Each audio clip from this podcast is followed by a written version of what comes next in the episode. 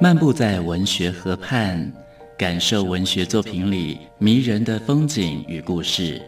阅读原本是一件孤独的事，可是当我们讨论一起读过的书，这个过程就足以形成最美好的陪伴，也让局促的心灵有了转身的惊喜。作家林信杰带你走进阅读的世界，请听陪你读的书。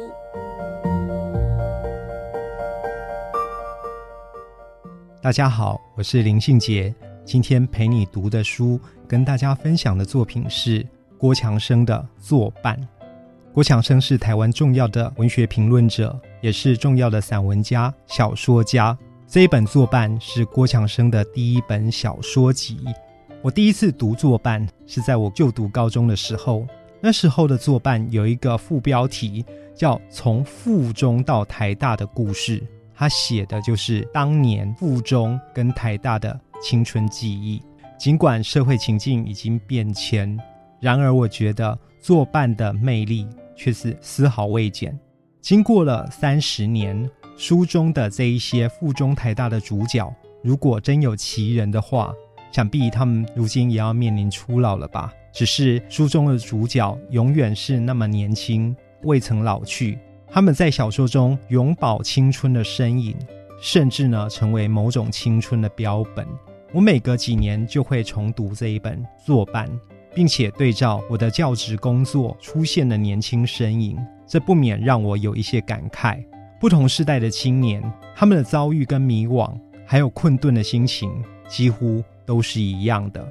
于是乎，每一个世代的年轻读者，好像都可以在《作伴》这一本小说集里面看见自己的心情，也从别人的故事里面察觉到青春的难题。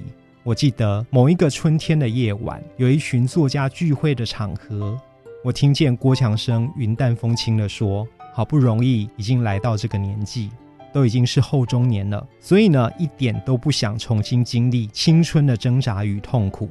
我其实知道，有时候成长是会要人命的。所谓的成长，不外乎是去碰撞、去经历、去忍受种种不能忍受的事物。在我看来，非常近似于劫后余生的概念吧。过得去的跟过不去的，从来也就只有自己知道而已。所以呢，当一个青春幸存者去怀想从前，或许是因为自己已经遭遇过了，再回首的心情也就多了几分从容。是不是愿意重返青春呢？每一个人心中的答案不见得相同哦。可是近年来，我们看到以青春为主轴的影视作品却是历久不衰。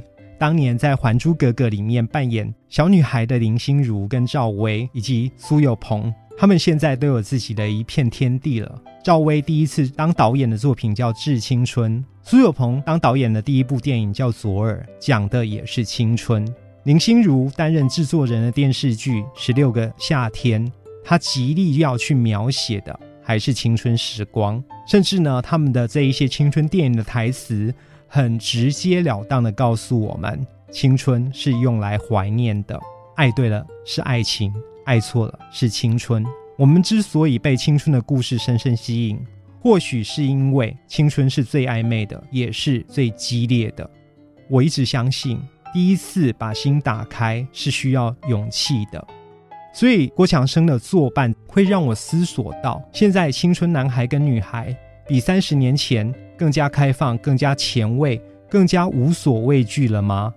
在教育现场已经工作了将近二十年的我，我认为并没有那一些灵魂跟欲望的难题，好像从来不是世代差异造成的，而是个别又个别的身心质地所建构出来的。大胆激进跟内向害羞，大概都是个体属性所造成的。而自我是什么呢？郭强生的作伴里面，或许有一个完整的答案。自我可能就是跟他人之间永远有一条无法跨越的界限。在作伴里头，我看见的是孤独的自我，不断的去跟另一个孤独的自我作伴，所以个别的记忆才显得弥足珍贵。陪你读的书，带您感受生活的美好之地。